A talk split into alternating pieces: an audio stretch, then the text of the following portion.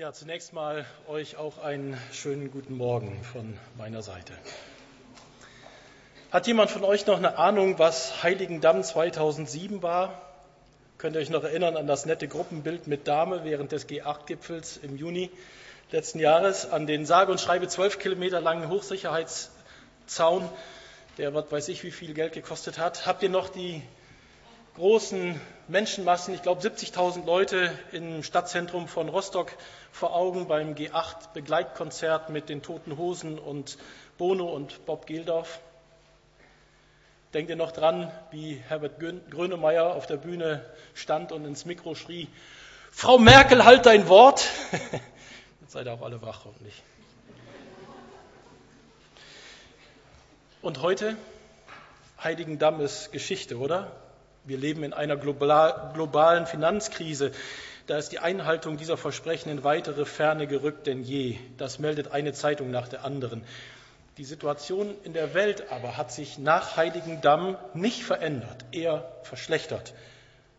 Und daran können wir trotz unserer eigenen Krisen hier in unserem Land nicht vorübergehen. In der Bilanz der UNO von 2008 ist von weltweit 1,4 Milliarden extrem armen Menschen die Rede. Das sind Leute, die mit weniger als 1 Dollar oder 1,25 Dollar pro Tag auskommen müssen. Die Zahl der Hungernden ist auf 923 Millionen Menschen in unserer Welt gestiegen. 8000 Kinder sterben pro Tag an den Folgen von Hunger. Schuld daran sind unter anderem der Anstieg der Lebensmittelpreise hier in der westlichen Welt und dann eben auch in der globalisierten Welt. Welt wird, Welt, weltweit wird die Zahl der Straßenkinder auf 100 bis 200 Millionen geschätzt. Und im Jahr 2008 starben in den Ländern südlich der Sahara über zwei Millionen Menschen an AIDS. Wenn man so will, dann fegt quasi äh, jede zwei bis drei Wochen ein AIDS-Tsunami mit über 100.000 Toten über das südliche Afrika hinweg. Jede zwei bis drei Wochen. Weltweit gibt es 15 Millionen Waisenkinder und bis zum Jahr 2025 wird es nicht besser. Dann haben wir nämlich 25 Millionen. Die meisten leben im südlichen Afrika. Unfassbare Zahlen sind das. Man könnte die Liste unglaublich viel länger machen.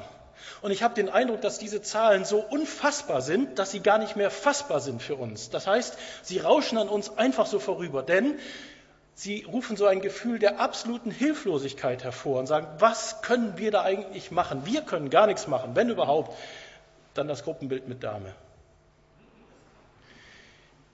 Und dann hakt man das auch ganz schnell innerlich ab. Jemand hat mal gesagt, wie isst man einen Elefanten auf? Das ist ein Riesenberg Fleisch vor einem auf dem Teller. Na, Stück um Stück, hat er gesagt.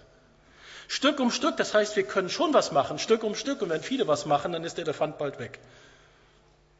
Der Mülheimer Verband investiert sich, das hat Ingo ja gesagt, in Sambia. Das liegt mitten im südlichen Afrika. Und genau deshalb ist uns das Engagement dort auch sehr wichtig. Diese Länder sind nicht vom Islam geprägt.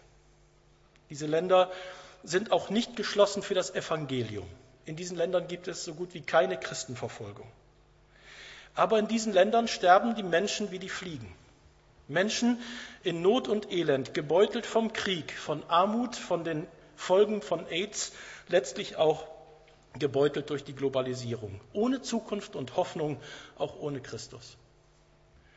Ein paar Streiflichter aus diesem Bereich unserer Welt mal aus den letzten paar Wochen, damit wir uns das vergegenwärtigen. Ende Oktober 2008 waren Präsidentschaftswahlen in Sambia. Das ging Gott sei Dank einigermaßen friedlich ab. Und dieses Land stürzt jedenfalls im Moment nicht in ein innenpolitisches Desaster hinein. Das hätte gut sein können. Sambia ist eines der wenigen Länder in diesem Bereich, die friedlich und einigermaßen stabil sind. Denken wir an Kenia, wie schnell sich sowas ändern kann. Im Nachbarland Kongo, im Ostkongo, sterben die Menschen gerade zu Hunderten und Tausenden. Südafrika ist zurzeit ein solches politisches und gesellschaftliches Pulverfass, dass ich mich langsam frage, ob die Fußball-WM dort wirklich stattfinden wird.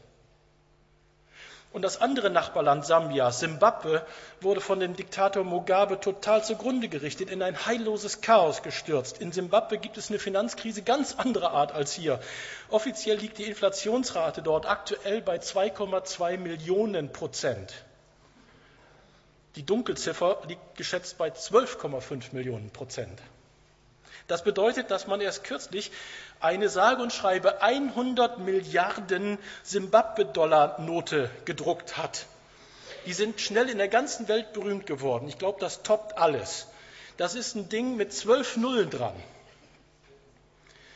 Und äh, die Geldautomaten versagen, weil sie so, solche Summen nicht mehr anzeigen können. Die Bankformulare schaffen die Null nicht mehr und das ganze System bricht zusammen. Berechnungen können nicht mehr durchgeführt werden, weil man das nicht mehr eintippen kann. Und das Schlimmste, mit diesem 100 Milliarden Dollar Schein kann man sich heute nicht mal mehr eine Scheibe Brot kaufen. Der Typ, den ihr da seht, der, grad, der geht gerade zum Brötchen kaufen übrigens. Man kann schmunzeln. Also ich finde es ein bisschen zum Schmunzeln. 100 Milliarden Dollar Banknote. Aber dahinter steckt ja eine unglaublich traurige Wahrheit. Dahinter stecken nämlich Millionen von hungernden Menschen in Simbabwe. Ich habe gerade aktuell auch nachgefragt, ob wir nicht von Sambia irgendwie eine Hilfslieferung da rein ins Land schicken könnten. Das geht nicht. Mugabe hat die Grenzen zugemacht. Das ist brutal schwierig.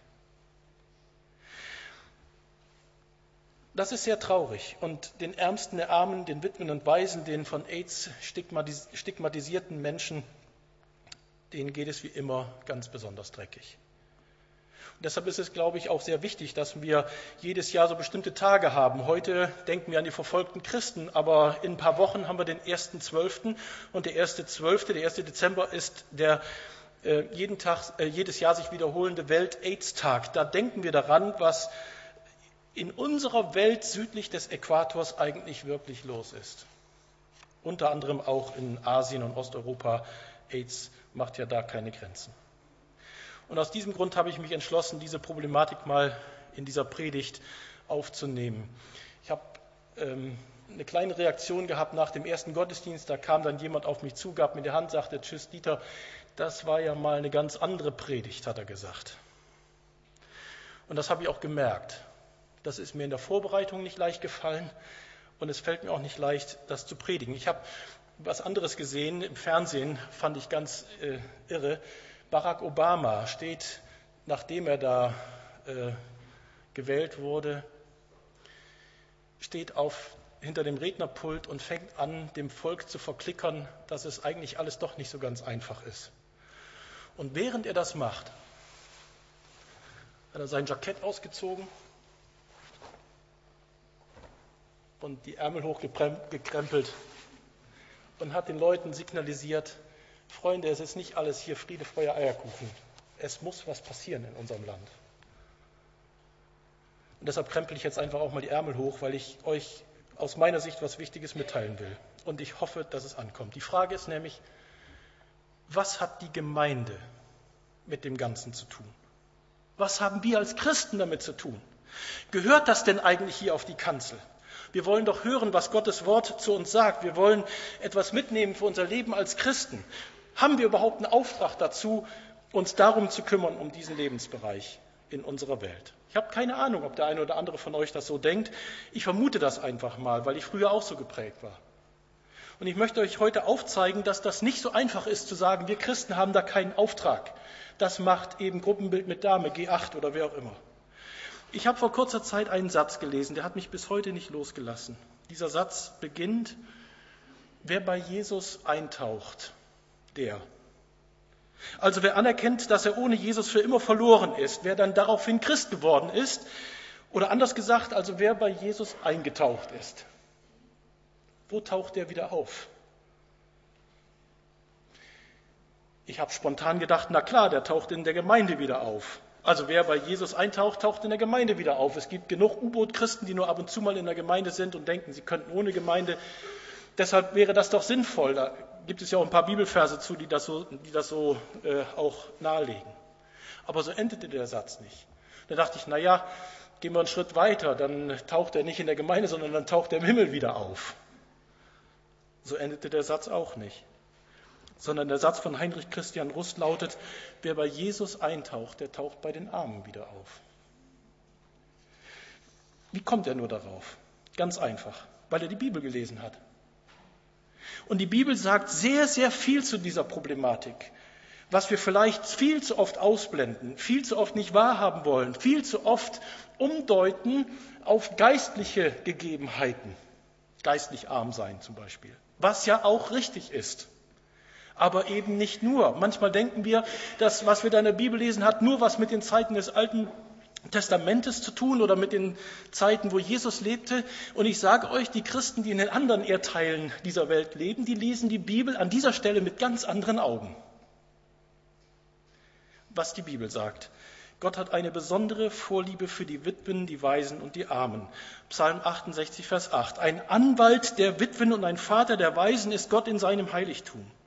Psalm 72. Er wird für die Unterdrückten eintreten und sich zum Anwalt der Armen machen. Und was ich nicht wusste, dass Danny heute schon einen unglaublich beeindruckenden Bibeltext vorgelesen hat. Da wird deutlich, wo Gottes Herz schlägt. Und das hat sich seinen Ausdruck gesucht. Wenn man mal ins Alte Testament dann hineinguckt, dann ähm, sehen wir, dass Gott dort eine Sozialgesetzgebung im Volk Israel installiert hat, die beispiellos war unter den Völkern des Orients. Da wird Sorge für die Armen getragen. Die Bauern sollen Sachen auf dem Feld zurückliegen lassen, damit die Armen versorgt werden. Man soll jede drei Jahre den Zehnten geben, damit, das, damit die Armen gespeist werden können und, und, und. Und im Neuen Testament durch Jesus wird das dann noch viel deutlicher sichtbar, wo Gottes Herz schlägt. Und anstatt euch jetzt ein paar Bibeltexte vorzulesen, vielleicht würde das auch noch so an uns vorbeirauschen, spiele ich euch diese Texte einfach mal lieber per Video ein. Und vielleicht bleibt das eine oder andere hängen.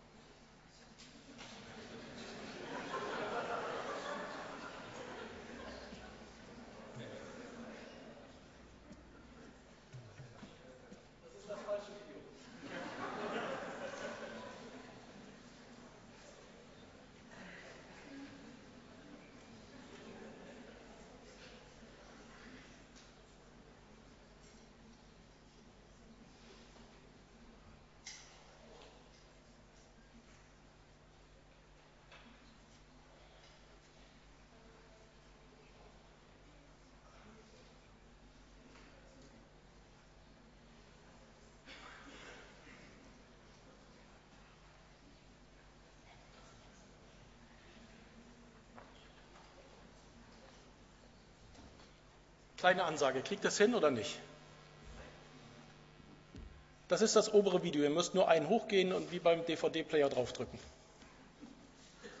Ich habe nämlich die Bibeltexte mir jetzt nicht aufgeschrieben. Ich kann sie nicht lesen. Ich brauche euch.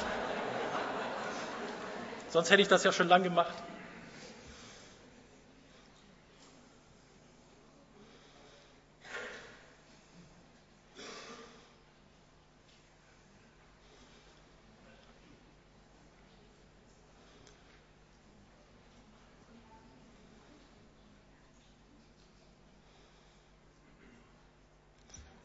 Jetzt.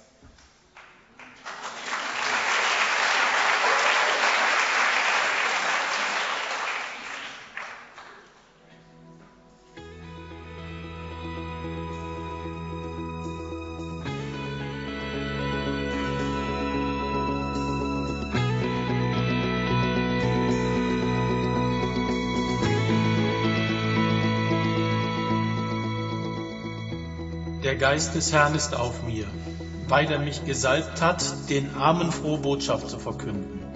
Er hat mich gesandt zu heilen, die zerbrochenen Herzen sind, Gefangenen Befreiung zu verkünden und den Blinden, dass sie wieder sehend werden und Zerschlagene in Freiheit zu setzen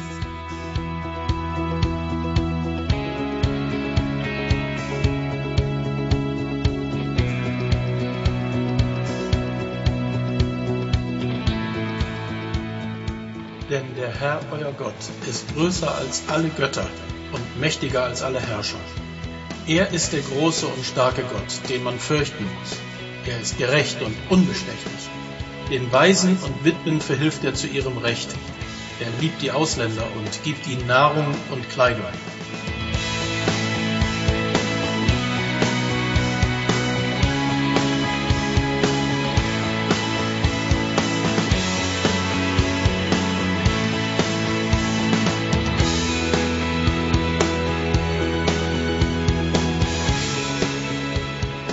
König wird ihnen dann antworten, das will ich euch sagen, was ihr für einen meiner geringsten Brüder getan habt, das habt ihr für mich getan.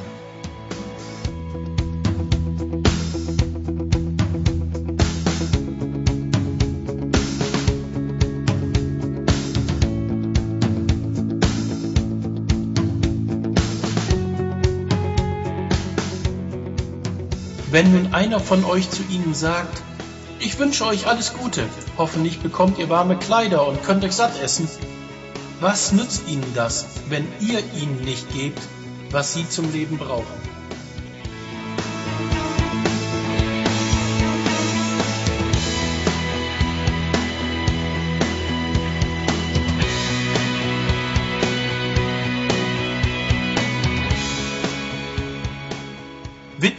Waisen in ihrer Not zu helfen und sich vom gottlosen Treiben dieser Welt nicht verführen zu lassen, das ist wirkliche Frömmigkeit, mit der man Gott, dem Vater, dient.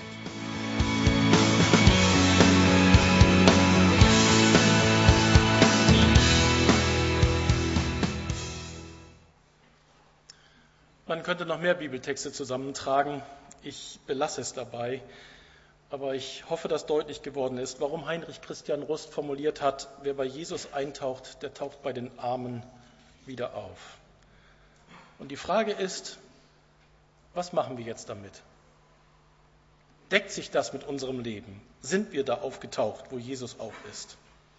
Mission heißt ja in erster Linie, ihn, Christus, so zu bezeugen, dass andere an ihn glauben und dann letztlich auch ein konsequentes Leben mit ihm führen. Das beschreibt Jesus in dem Missionsbefehl. Er sagt nicht, verkündet nur, sondern macht zu Jüngern. Das ist das eigentliche Ziel.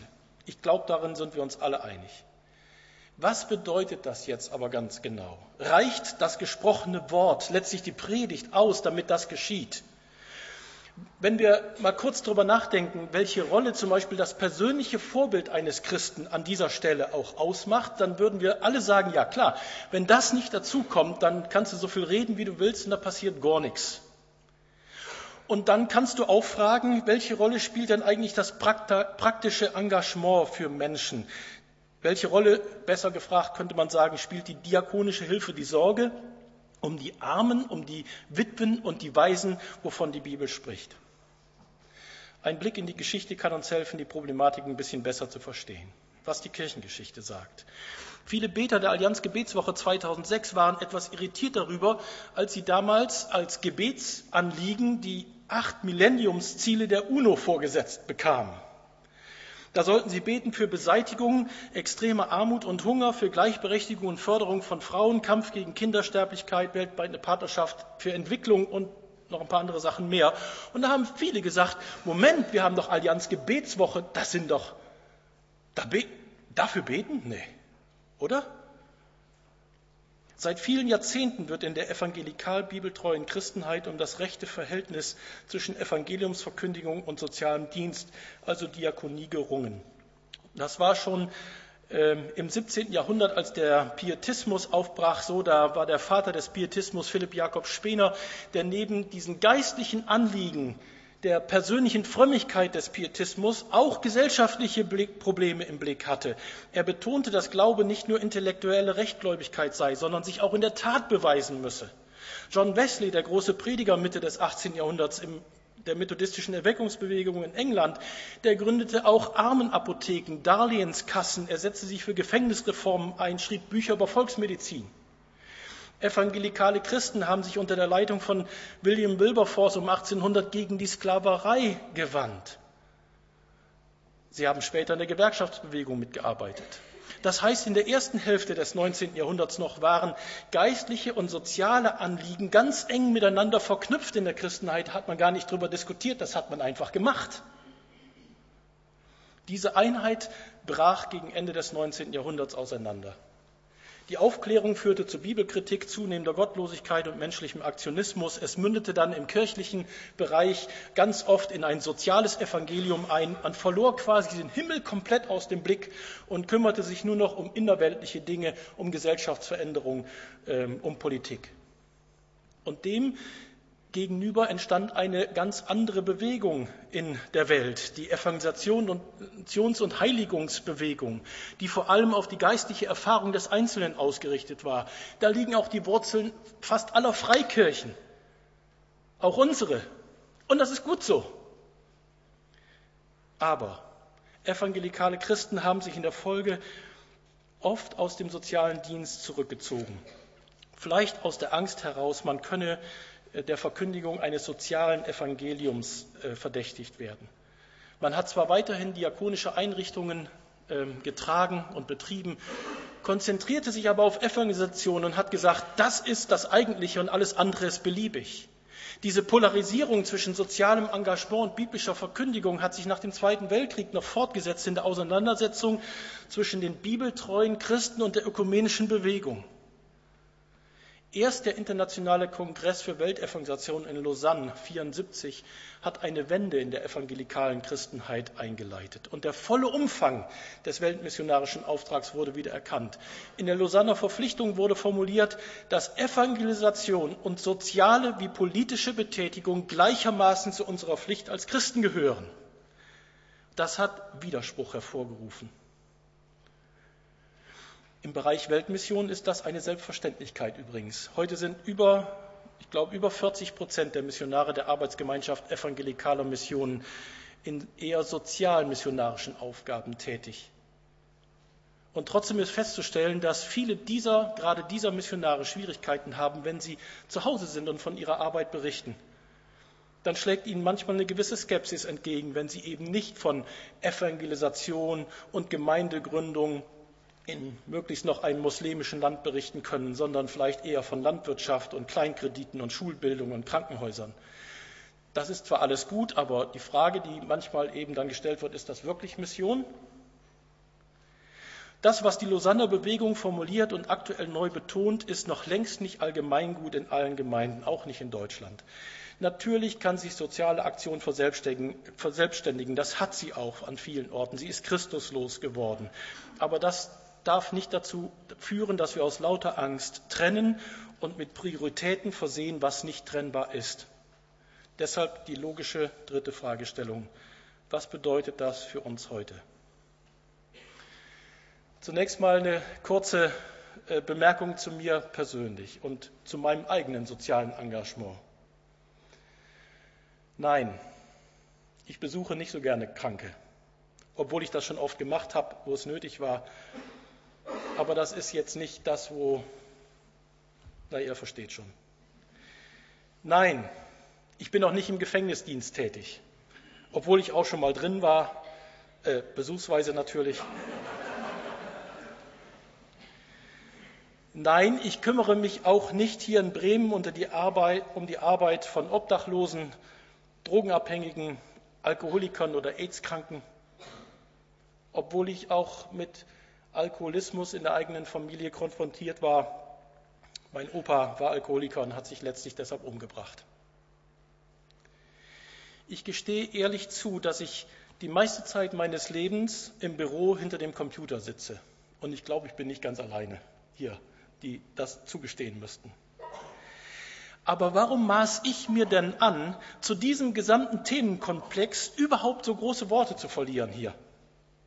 Und dann weiß ich auch noch, dass hier viele sitzen, die eben ihr Leben nicht hinter dem Computer verbringen, sondern an vorderster Front sozial sich engagieren. Nicht unbedingt im Auftrag der Gemeinde, aber im Beruf.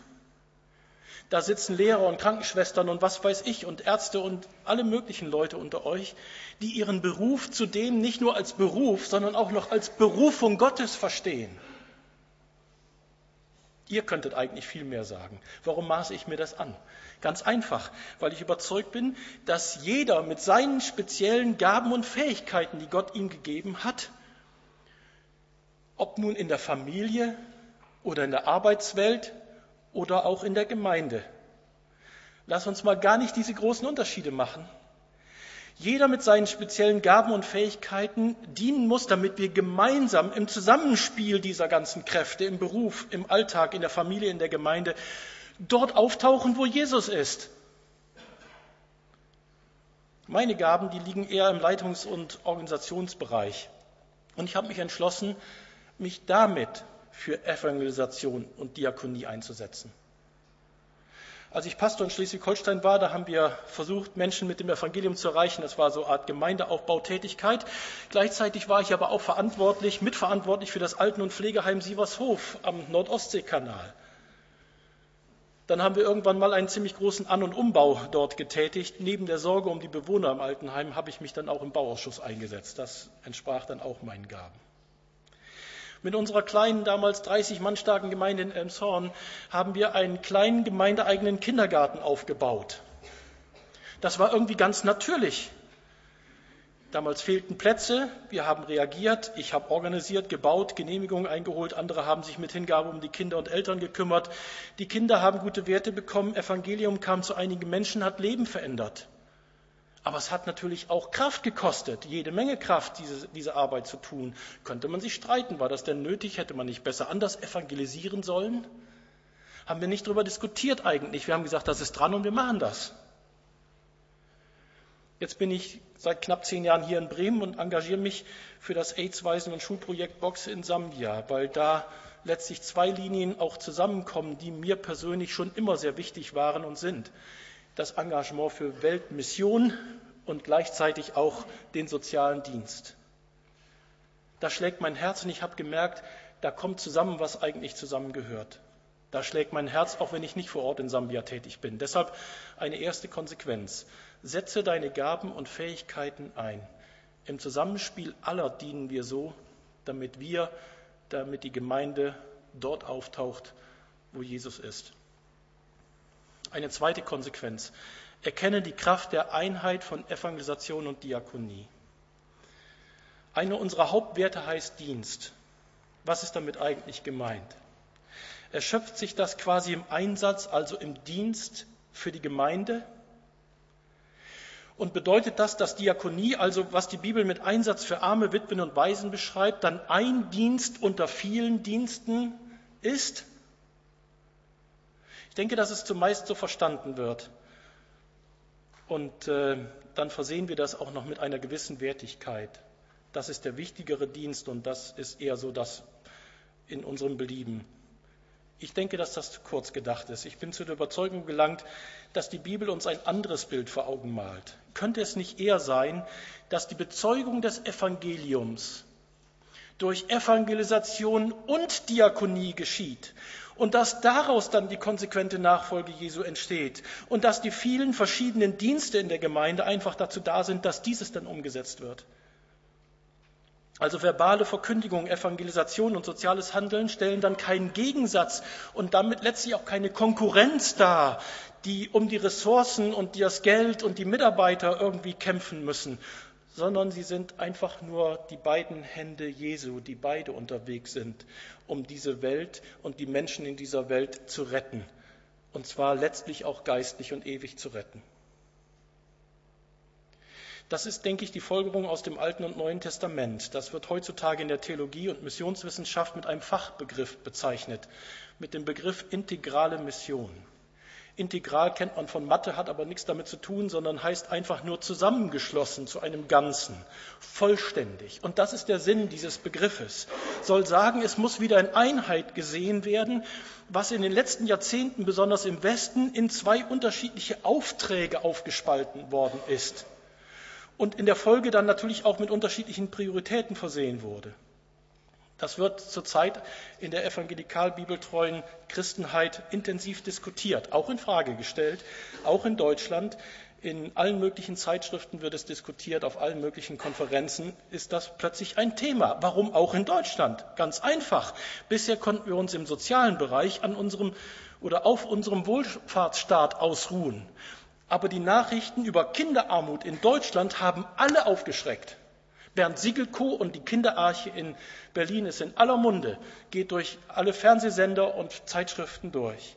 Und wir merken, wir können dieses Feld nicht einfach der Politik überlassen und sagen, die machen das schon, die haben ja auch das Geld dazu, weil die nämlich nicht das Eigentliche vermitteln, die Werte und Überzeugungen, die wir als Christen zu vermitteln haben, bis hin zum Evangelium und der guten Nachricht, dass es um die Ewigkeit geht und nicht nur um innerweltliches Glück. Und deshalb sollen wir unterwegs sein in integraler Mission. Und damit ist Folgendes gemeint, eine Definition.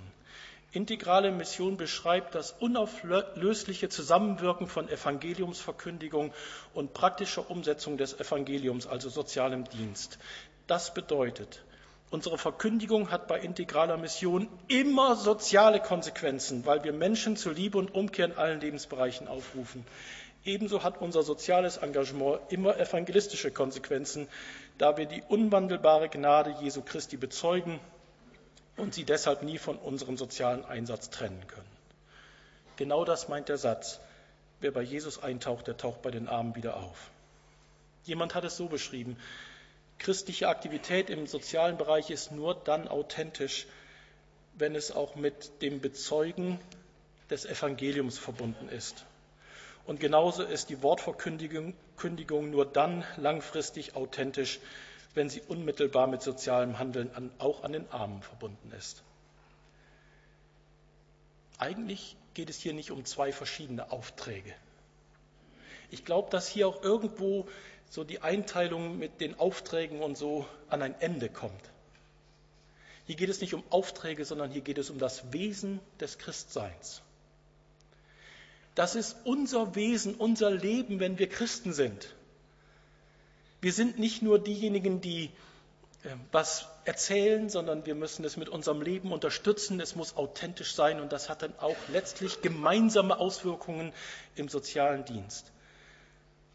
Das ist das, was Wirklichkeit werden soll. Das gilt für jeden Einzelnen, nicht nur für eine Gemeinde an sich. Lehrer sollen dieses Selbstverständnis haben, Ärzte, Krankenschwestern, Sozialarbeiter, Psychologen, vielleicht aber auch jeder Metallarbeiter oder leitende Angestellte oder die Hausfrau, die sich im Verein, in der Familie oder sonst wo engagiert. Und die Geschichte zeigt, dass wenn diese Einheit da ist, sich ganze Gesellschaften verändert haben. Warum soll sowas nicht auch in unserem Umfeld geschehen? Ich glaube, dass ein Geheimnis in dieser Einheit, in dieser Integration liegt. Und deshalb folgt daraus die persönliche Überprüfung. Wo schlägt dein Herz? Immer wenn ich vor der Gemeinde stehe, sagt der Pastor, und dabei die teuren Kleider, Schuhe, Taschen und Schmuckstücke sehe, die die Leute so anhaben, dann frage ich mich, wo sind denn heute eigentlich noch die Armen bei uns zu finden? Lehre ich dann aber nach dem Gottesdienst den Kollektenkorb, dann frage ich mich, wo haben sich denn heute nur die Reichen versteckt? Der Pastor hat ja recht mit seiner Feststellung. Geld ist ganz wichtig. Und wenn da Leute sitzen, die auch ein bisschen was haben und abgeben können, dann ist das immer eine Frage. Ohne geht es nicht. Die meisten von uns können was abgeben, trotz Finanzkrise. Wofür unser Herz schlägt, dafür geben wir auch unser Geld aus. Das heißt, Geld wird in der Gemeinde und Geld wird in der Mission gebraucht, ganz klar. Aber Geld ist nicht alles. Im Dezember 2007 hatte ich die Möglichkeit, an einer sogenannten AIDS-Konferenz der Saddleback Church in Kalifornien teilzunehmen. Saddleback und viele anderen erkennen ja seit Jahren die missionarische Herausforderung der AIDS-Pandemie. Deshalb diese Konferenz mit 2000 Leuten oder so. Rick Warren benutzte während der Global AIDS Conference ein eindrückliches Bild. Er sagte, dass die Hilfe für Länder im südlichen Afrika auf einem Schemel mit drei Beinen ruhen müsse. Das erste Bein sagt, er würde die Politik bilden, die Regierung, die Finanzen freistellen und Strukturen schaffen. Interessant war, dass Hillary Clinton damals im Wahlkampf äh, auch anwesend war. Sie hat 30 Minuten lang referiert. Höhepunkt ihrer Rede war, als sie sagte, dass wenn sie dann Präsidentin wäre, würde sie AIDS bekämpfen mit 100 Milliarden Dollar, allerdings in zwei äh, Legislaturperioden, die sie anstrebe. Und dann sei AIDS mehr oder weniger erledigt, so ungefähr hat sie es gesagt. Na ja, jetzt hat sich Hillary Clinton ein bisschen erledigt. Aber die anderen Präsidentschaftskandidaten, Barack Obama, waren per Video eingeblendet, haben ihr Statement gegeben und haben ähnliche Zahlen genannt, 80 Milliarden oder irgend sowas. Das ist schon alles ganz wichtig. Ich hoffe, dass da was geschieht, trotz Finanzkrise. Aber Geld alleine löst nicht alle Probleme. Das ist nur ein, ein, Bein dieses Schemels. Jeder, der einmal in Afrika und wenn auch nur ganz kurze Zeit war, erkennt das sofort. Geld löst nicht alles. Das zweite Bein bildet laut Rick Warren die freie Wirtschaft. Er sagt, der Einsatz reicher Unternehmer, zum Beispiel Bill Gates mit seiner Stiftung, sei unabdingbar. Dann meinte er aber, dass Bill Gates eben auch nicht alles sei. Und dann interviewte er drei mittelständische Unternehmer seiner eigenen Gemeinde. Die waren auf der Bühne, drei Unternehmer. Einer hat richtig Kohle gemacht, den anderen, die anderen hatten eher auch kleinere Betriebe und die erzählten, wie sie ihre Ressourcen ihrer kleineren Unternehmen ihre Mitarbeiter freistellen und motivieren, um durch Know-how, zum Beispiel beim Bau, bei Architektur, in Finanzen vor Ort, meistens in Afrika, Hilfe zu leisten. Das war sehr beeindruckend zu hören. Und dann betonte Warren, ohne das dritte Bein des Schemels gehe jedoch gar nichts. Dann würde das Ding immer umfallen. Und dieses dritte Bein verkörpere die Gemeinde Jesu, die Christen vor Ort. Denn nur sie würden die letzte Meile mit den Menschen gehen. Mit Geld könne man medizinische Hilfe organisieren, nicht aber Liebe und Zuwendung. Und Christen machen eben beides. Sie geben das weiter, was das Leben tatsächlich verändert. Evangelium durch Wort und Tat. So ganz nebenbei, das ist übrigens im Moment ein, so eine Diskussion, die wir führen, wenn es um unser AIDS-Waisenschulprojekt Box geht. Wir wollen sicherstellen, dass das nicht in Anführungsstrichen ein reines Sozialwerk ist, wo wir schulen und speisen. Das ist auch wichtig. Aber ganz wichtig muss uns Lebensveränderung der Kinder sein. Wir schulen sie und speisen sie, weil sie sonst auf der Straße hängen, weil sie keine Ausbildung haben, weil sie ohne dessen keine Zukunft und Hoffnung haben. Aber das Eigentliche, dass sie erkennen, dass Jesus die wahre Hoffnung ihres Lebens ist, das darf nie in Vergessenheit geraten. Das ist unser Anliegen, daran arbeiten wir gerade im Moment und versuchen da ein paar Schritte zu gehen. Aber Übersee ist nicht alles. Wir können uns auch fragen, wo wir hier bei uns die letzte Meile gehen. Unterstützen wir die, die gehen, die sie gehen? Wirken unsere Gaben zusammen. Rick Warren hat übrigens noch eine besondere Sache entwickelt. Er will von dem falschen christlichen Prinzip, das er erkannt hat und das so landläufig in den meisten Gemeinden irgendwie zu finden ist. You pay, you pray, you get out of the way. Also du zahlst, also spendest, du betest und dann gehst du wieder deines Weges. Diesem christlichen Prinzip dem will er ein Ende setzen, hat er gesagt. Und er vertritt deshalb seit 2005 seinen berühmten Peace Plan und sagt, wir Christen müssen reagieren auf die fünf großen Herausforderungen, die diese Welt hat, die geistliche innere Lehre, die selbstsüchtige Leiterschaft, Armut, Krankheit, Pandemien wie AIDS, Unwissenheit, Analphabetentum. Ihr merkt schon, da ist kein Unterschied mehr zwischen Evangelisation und sozialem Dienst. Er sagt, darauf haben wir zu reagieren. Und Hunderttausende von Christen sollen daran Anteil nehmen, sich an dieser Aufgabe beteiligen, diesen Nöten weltweit zu begegnen. Zettelbeck setzt das praktisch um. Wenn ich das richtig verstanden habe damals, dann hat die Gemeinde eine Armada von Leuten eingestellt, die nichts anderes tun, als für 10.000 Gemeindemitglieder pro Jahr Urlaubskurzeinsätze im In- und Ausland zu organisieren. Und Warren sagte, das revolutioniere ihre Gemeinde. Besser könne eine Gemeinde ihr Geld gar nicht anlegen. Die Leute kämen vollkommen verändert zurück, als sie es vorher waren. Und ihr könnt alle fragen, die hier in einem Kurzzeiteinsatz waren. Fragt Katharina, fragt Jana Schmiedel, fragt irgendjemand, fragt Corinna Ambras. Ich habe keine Ahnung, wer sonst noch irgendwo unterwegs war. Fragt die Leute, die mal für zwei oder drei Wochen in einem Einsatz vielleicht in Afrika, Asien oder sonst wo waren und nicht in der Türkei in irgendeinem Hotel oder sonst wo. Nichts dagegen, mache ich auch gerne. Aber fragt die Leute, die das mindestens einmal in ihrem Leben gemacht haben, das hat das Leben verändert, ich garantiere.